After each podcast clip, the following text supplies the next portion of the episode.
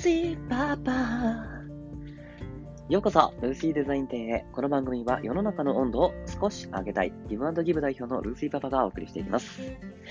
え皆様、はじめまして、はじめましての方も、はじめましてじゃない方も、よろしくお願いします。えルーシーパパです。えー、今回はですね、えー、僕のプロフィール、えー、最初にね、上げた方がいいかなと思ってるプロフィールをですね、ざっくりとこんな人なんだよってことを、え紹介していきたいと思います。え僕はですね、えこの音声配信を始めた理由とかっていうのもそうなんですけど、36年間生きてきた中で、こう、あらゆるものとか人に触れてきたんですよね。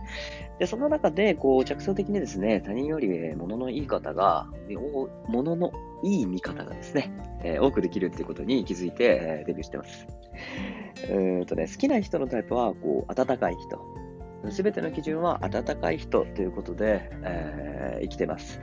で、そんなね、温かい考え方ってこういう感じなんだよねっていうことね、えー、ガンガン皆さんにお伝えしていけたら、えー、いけたらいいのかなと思っています。じゃあ簡単にですね、僕のプロフィールですね。えー、僕はですね、1985年の東京都の中央区で生まれました。家族構成は、住み込みのオーナーシェフをしていた父と、洋裁業にね、従事をしていた母ですね。で、また3歳上に、うん、小学校ぐらいからうつ病をね、こう、患ってる姉を持ってます。で、えー、まあ、そんな感じで、えー、その後ね、江戸川区のね、えー、ちょっとしたところで幼少期を過ごします。で、幼稚園はですね、先生に初恋をして、小学校は中央区の方へ進みます。この小学校ですね、クラス内の過半数がね、えー、早慶付属だとかね、後に東大に行くようなね、えー、人がたくさんいるようなモンスター校でしたね。でまあ、そんな猛者の中からね、え、なんとなくのそこそこな学力を保ちながらね、え、学級委員長とかね、運動で、え、運動でリーダーシップをね、発揮しながら、え、なんとか卒業をします。でね、え、これも音声配信を始めた理由の一つだったりするんですけど、あの小学校の先生ですね、この時の最高の恩師なんですけど、あのその人がですね、こう、最近ご退職されたんですよね。えー、あの、中国の方で70歳以上、75歳ぐらいまでやってたのかな。うん、で、そういう、まあ、レジェンドみたいな先生だったんですけど、あの、その先生からですね、こう、あの、今だから言えるけど、こう、辞めた後にですね、あの、私の教師人生、え、50年でね、あなたが一番優しい子だったわ、なんていうことをですね、えー、この前、引退されたということで電話した時にね、伝えられたんですよね。で、この引退するまでは言っちゃいけないな、なんて先生思ってたみたいで、あの、とっても美しい美学ですよね。うん。で、そんな先生の言葉を受けてですね、あの、なんか自分自身すごく高揚しすぎて、あの、まあ、何かこう、何もできてない自分がいたんで、あの、その先生もね、後押ししてくれるようなね、こう、認めてくれた優しさっていうんですかね、っていうのをね、存分に振りまく活動をね、したいなと思って、えー、始めてます。で、ちょっと道はされましたけど、まあ、中学校は中国の公立中学校へ。ね。で、両親の期待値もさほど高くなかったんで、あの、まあ、クソ主義だったんでね、えー、まあ、ハイスキル、ハイレベルなサークルから、ここから外れてきますね。で、まあ、中国、中学時代は、あの、まあ、スポーツ狩りでね、芝生とかってあだ名つけられるぐらいちんちくりでしたね。で、こう、中3の時ぐらいに、こう、ゲームの罰ゲームで負けて、お前、お前はロン毛にしろと。あの、みんな坊主とかにしてたんですけど、まあ、ロン毛にしろってことで、この辺からね、あの、そんな指令を受けてね、ゴールデンタイムね、あの、モテ期みたいなのが発動しました。あの、とても感謝してます。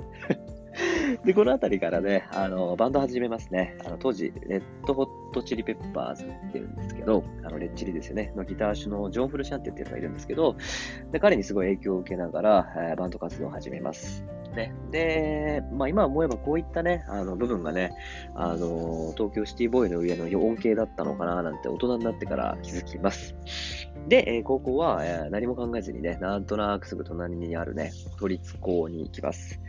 で、まあ、当時ね、こう、そんなわけでちょっとこう、ゴールデンタイム発動してたんで、あの、自信に満ち溢れてたんでね、あの、まあ、みんなのクラスにね、顔出すぐらいね、ワイワイワイワイやってました。で、まあ、すごいこの子超可愛いなっていうことね、3年間、こう、熱愛をしてね、えー、高校生活を終えます。で、その後はですね、大学の選択肢はなんか自分には全然なくて、こう、バンドがすごい楽しかったし、彼女とこう遊んでるの楽しかったんですよね。なんで、あの、そのままね、そんな生活を続けます。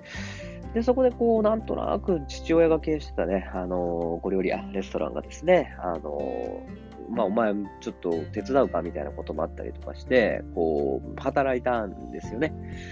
で、こう、父親と働くことって、すごいこう、貴重だし、まあ、親孝行なんじゃないかなとか勝手に思って、あの、父親とね、働ける経験ってすごいいいななんて思いながら、あのー、まあ、なんとかね、こう、サクサクサクっとね、あのー、教えてもらって、3年ぐらいですかね、やって、えー、一応、退きました。で、一応みんなが大学友達とか仲間がね、行き出してるたんで、あの、卒業するタイミングでね、あの、みんな就職が決まったりしてたんで、あの、僕もビジネスマンやりたいなとかって思ってたんで、あの、そこからね、こう、ビジネススクールに通ってね、あの、私はダイヤの原石ですとかって ほざきながら、あの、そこで卒業しまして、こう、今度はですね、あの、母親が従事してた、こう、アパレル関係で従事してたんですけど、今度母親の仕事、やってたような仕事に就きたいなと思って、えー、その後、あの、アパレルメーカーにね、営業職としてこう、勤めることになります。で、こう、初めてのビジネスマンはね、こう、まあ、ちょっと中小企業だったんですけどね、あの、当時の社長がすごいカリスマで、あの、もう本当有名なね、世の中の人たちとお友達になっちゃってるね、手したりなんかするような人だったんですよね。で、その、社長のね、つまらない話をね、朝何時間も聞かされるっていうね、あの、そんなお仕事をしてきて、で、その社長がカリスマだったんで、あの、たくさんその社長からいろいろ学んで、3年間ぐらいですかね、勤めた、させてもらって、えー、退職しています。で、ここでですね、あの、学んだのがですね、いろいろあるんですけど、まあ、全部お前のせいだと。その社長は全て自己責任。何でもいいからお前のせいだと。っていう概念をね、あの、半ば強制的にね、植え付けられたんで、あの、今非常に感謝しています。で、大人になってね、僕今36歳とお伝えしましたけれども、あの、今はこの全部自己責任、お前のせいなんだよって考えることによってね、で受け止めることによって、あの、いろんなアイディアが出てきてね、じゃあこうしなきゃいけないな。自分が悪いから、じゃあ相手がおかしくても、じゃあ自分がどうしようっていうね、発想ができるようになったんでね、あの非常に感謝しています。で、その後ね、なんかこう、プラプラっとしてたんですけど、あの、バックパッカーとかまでは言い難いんですけど、こう、アジアとかね、全般こう、フラフラしたりした生活を送ります。で、結果ね、こう、まあ、いろんなことところ行ったんですけど、あの、まあ、沖縄が世界一魅力的な街だなって、こう、確信したんですよね。で、沖縄ってね、自然が注目されがちなんですけど、あの、沖縄の真の魅力は、人です。こう断言します。あの、後々で何か沖縄の話とかもできたらいいななんて思ってますんで、えー、聞いてみてください。で、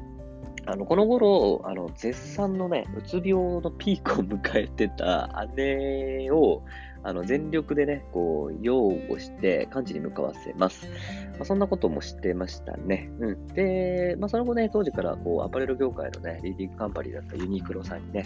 あの、柳井さんすげーとか思ってて、まあ、いてえなと思って、あの、興味あったんで少し働かせてもらいました。で、目標だったね、柳井さんとは少しあえてディスカッションできたんで、すぐさま退職してます。で、えー、幼い頃からね、こう、その後ね、素敵なね、あの、家族、奥さんと子供たちに囲まれるような、こう、生活を築くのがね、夢だったんですよね。まあ、ちっちゃい夢かもしれないんですけど、あの、そんな生活を送りたいなと思ってたんで、あの、急にこう結婚に意識がいったんですね。なんで、そんな感情に逆らわずね、こう、都内のインフラ企業に就職をしてます。で、今に至ってます。で、その中で、こう、職場でですね、こう唯一無二のね、真の理解者と出会うんですよね。で、あの、奥さんとかじゃないですよ。お友達ですね。あの、こいつは本当に俺と会うと思って、ちょっと一緒になんかやろうよって世の中になんか社会貢献できることやろうよってことで、あの、今回のね、旅に出てます。この音声配信をですね、始めてます。で、まあそんな感じで僕のね、プロフィールをお伝えさせていただきました。で、こう有意義なものではあったかどうかわからないんですけど、ルーシーパパちゃんってこんな感じかな、みたいなのがね、伝わってくれたらいいなと思ってます。それじゃあ、この辺で今日は、ルーシーでした。